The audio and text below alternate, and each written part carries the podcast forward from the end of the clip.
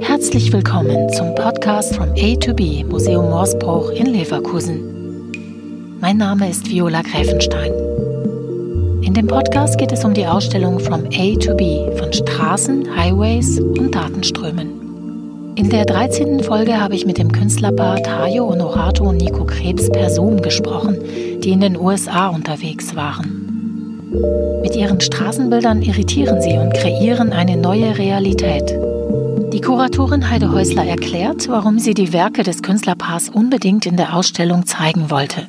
In dieser Achse from A to B spielen natürlich auch solche Motive wie Sehnsucht oder eine Erwartungshaltung eine ganz große Rolle. Und die Künstler Tario Honorato und Nico Krebs haben sich dem Thema des Roadtrips ähm, oder des Roadmovies gewidmet. Sie sind äh, selbst in die USA gefahren und haben sich dort auf die Straßen begeben und ähm, haben eine Arbeit äh, realisiert, die sie The Great Unreal genannt haben, aus der wir einen Auszug zeigen. Und in dieser Arbeit äh, findet eine Auseinandersetzung statt mit dieser Projektionsfolie, die wir immer auf, äh, in B ganz groß aufspannen und, und letztlich aber auch zu bröckeln beginnt. Schön, dass Sie dabei sind. Könnten Sie sich vielleicht einmal vorstellen? Mein Name ist Nico Krebs. Äh, ich bin Künstler und ich arbeite zusammen mit Tayo Novato. Wir arbeiten als Künstlerduo seit mehr als 17 Jahren und wir arbeiten hauptsächlich mit Fotografie. Wir haben beide Fotografie studiert in Zürich, in der Schweiz und haben während dem Studium angefangen zusammen zu arbeiten. Wir machen Ausstellungsprojekte, Bücher, Skulpturen, Installationen, äh, ganz verschiedene Sachen. Äh, in der Ausstellung ist eine Auswahl aus einer älteren Reihe, die wir gemacht haben, eine Arbeit, die heißt The Great Unreal, die entstanden ist auf mehreren Reisen durch die Vereinigten Staaten. Ähm, das war 2005 bis 2008 waren wir unterwegs in Amerika und haben, haben eigentlich so on the road fotografiert. Das heißt, wir sind rumgereist mit einem Van, haben im Van gelebt und eigentlich die ganze Zeit fotografiert und uns mit all den Themen beschäftigt, die man halt unterwegs so antrifft. Und in der Ausstellung ist jetzt eine Auswahl, die vor allem fokussiert ist auf Straßenbilder. Was bedeutet A to B für Sie?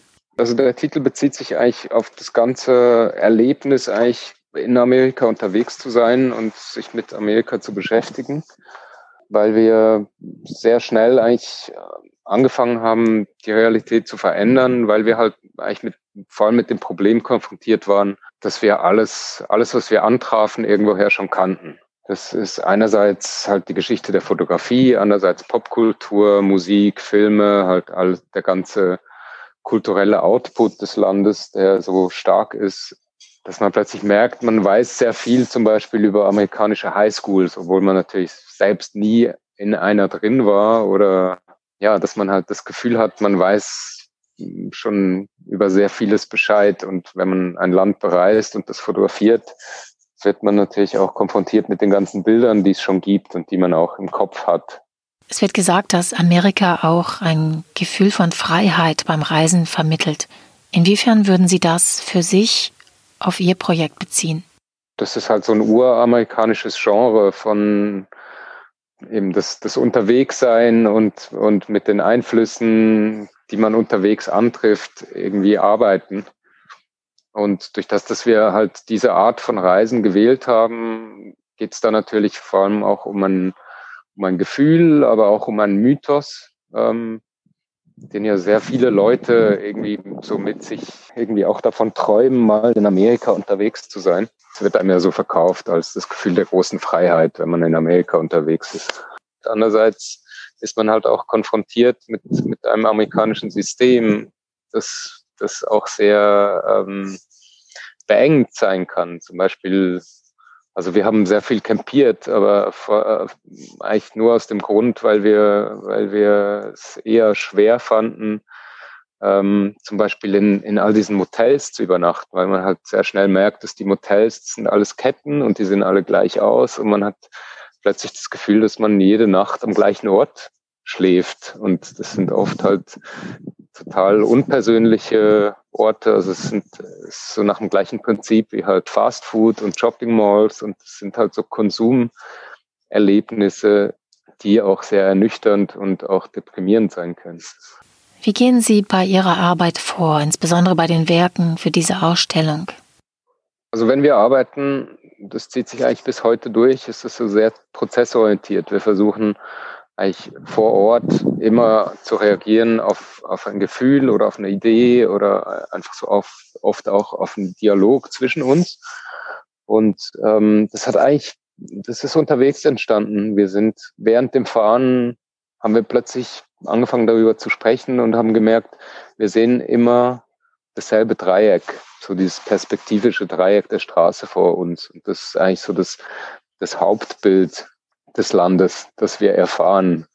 Und ähm, plötzlich haben wir uns gefragt, was würde passieren, wenn wir diesen Teil des Bildes selbst kreieren. Also wir haben dann, wir haben dann angefangen mit, mit verschiedenen Materialien, die wir dann in Baumärkten gekauft haben, ähm, so diese Props zu bauen. Und, und das sind eigentlich immer Modelle von Straßen, äh, die wir dann in die, in die echten Landschaften oder eben auch in die Motelzimmer mit eingebaut haben.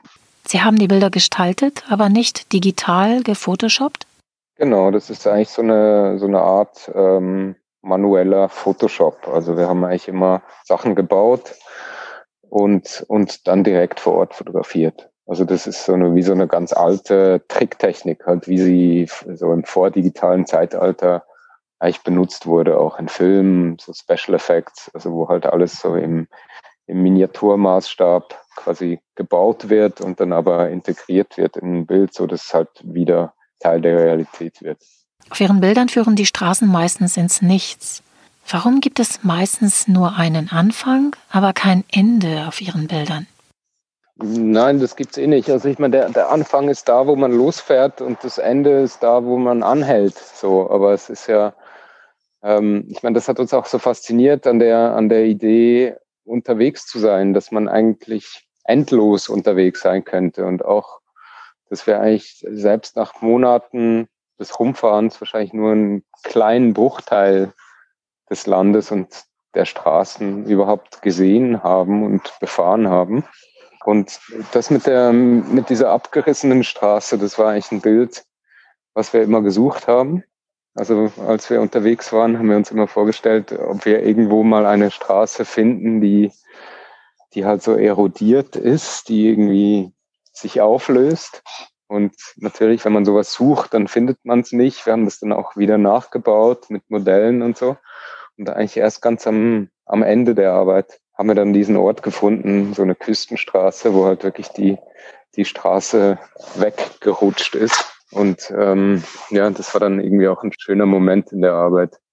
Was interessiert Sie an der fotografischen Arbeit? Dass man halt mit Fotografie sehr schnell das konsumiert. Wir sind uns das ja gewöhnt. Wir sehen ja jeden Tag tausende von Bildern und, ähm, und uns hat es auch immer interessiert, so diese versuchen, das irgendwie zu brechen oder einfach diesen Moment zu erreichen, dass man kurz innehält und sich fragt, was schaue ich mir jetzt gerade eigentlich an? Und deshalb, das war mit auch ein Grund, warum wir angefangen haben, die Bilder eigentlich zu manipulieren. Also, oder immer so Irritationsmomente einzubauen, um das halt auch irgendwie zu erreichen, dass wenn man die Bilder anschaut, dass man nicht, nicht einfach durchblättert, weiterguckt, sondern irgendwie auch mal hängen bleibt und sich fragt, was ist das jetzt genau, was ich sehe und wie ist das möglich oder ist das überhaupt möglich? Das war die 13. Folge zur Ausstellung From A to B im Museum Morsbruch in Leverkusen. Wenn Sie noch mehr über die Künstlerinnen und Künstler erfahren möchten, dann abonnieren Sie am besten unseren Podcast, damit Sie nichts verpassen. Jeden Sonntag gibt es neue Folgen zur Ausstellung. Wenn es Ihnen gefallen hat, freuen wir uns auch über eine Bewertung auf den Podcast-Plattformen. In der nächsten Folge geht es um die Arbeiten der amerikanischen Künstlerin Ingrid Barrington, die die Wege von transatlantischen Unterwasserkabeln künstlerisch nachverfolgt hat.